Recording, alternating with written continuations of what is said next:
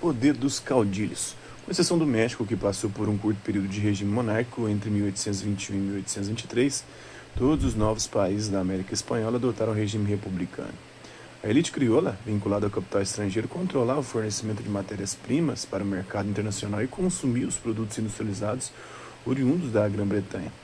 Assim, a independência das colônias espanholas na América não foi acompanhada por mudanças sociais, econômicas e políticas efetivas.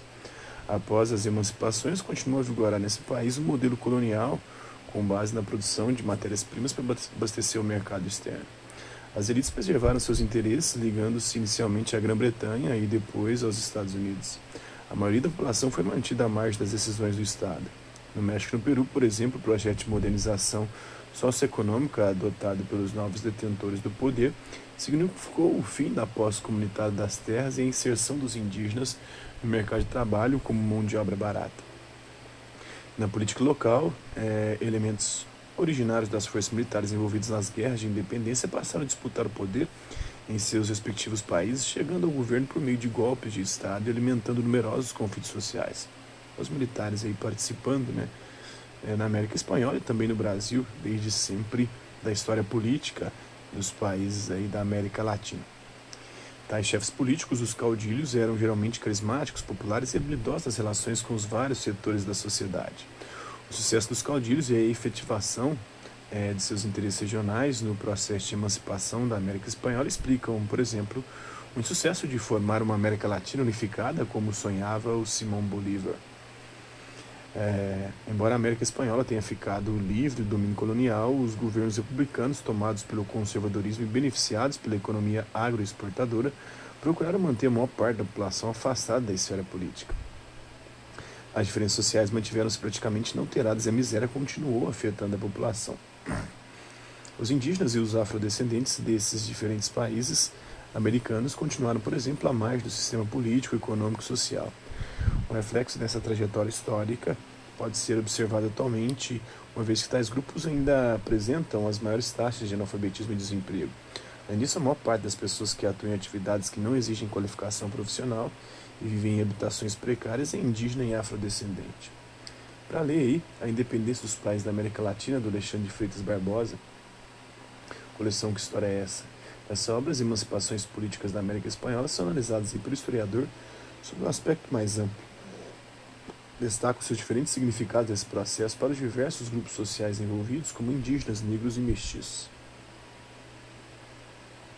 O processo de formação do Estado Nacional nos países latino-americanos foi dirigido pelas elites crioulas em prejuízo dos indígenas, dos negros e de integrantes de outros setores pobres da sociedade.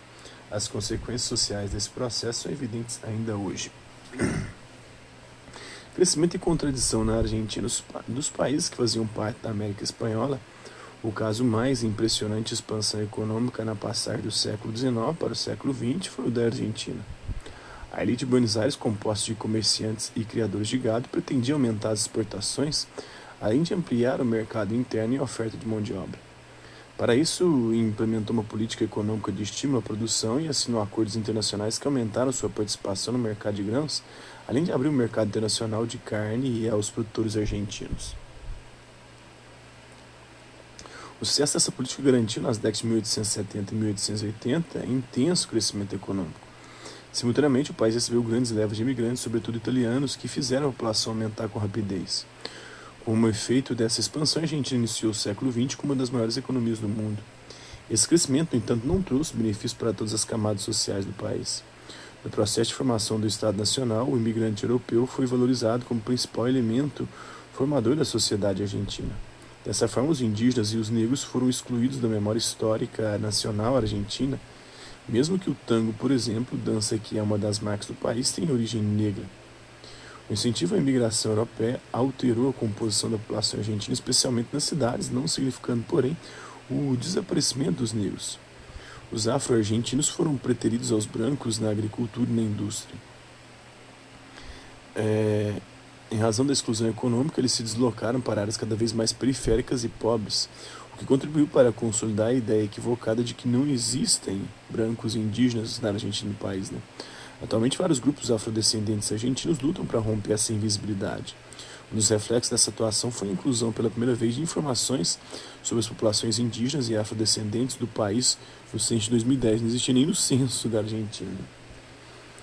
As campanhas do deserto, a política de dissolução de terras que eram comunitárias produziu graves tensões sociais e rebeliões armadas de povos indígenas em diferentes países da antiga América Espanhola. Na Argentina, por exemplo, grupos indígenas organizados em cacicados formaram confederações para defender suas terras, manter sua autonomia e garantir seus meios de sobrevivência. A partir da década de 1870, o governo argentino intensificou a ofensiva contra esses grupos promovendo uma série de campanhas militares no sul do território conhecidas como Campanhas do Deserto.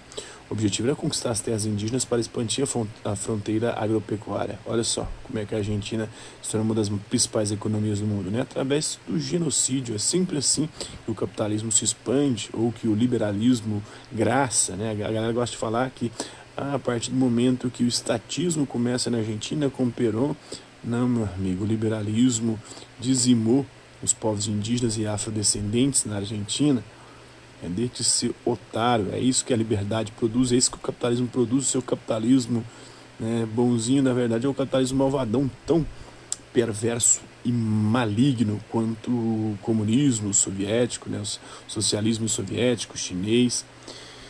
Como se afirma na época, civilizar os indígenas, civilizar, né, dizimar, aproximando o novo país do tão almejado modelo europeu de sociedade.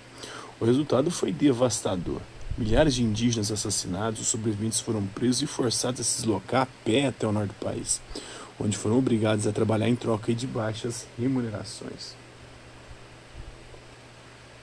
O tango, um dos símbolos desse país, começou a ser praticado em meados do século XIX em festividades que os escravizados faziam nos assim chamados tangós, que eram casas onde se reuniam com a permissão de seus senhores no final desse século, a dança disseminou-se nas periferias de Buenos Aires, sendo apropriada pelos imigrantes que chegavam à Argentina, né, os italianos principalmente, né, os europeus.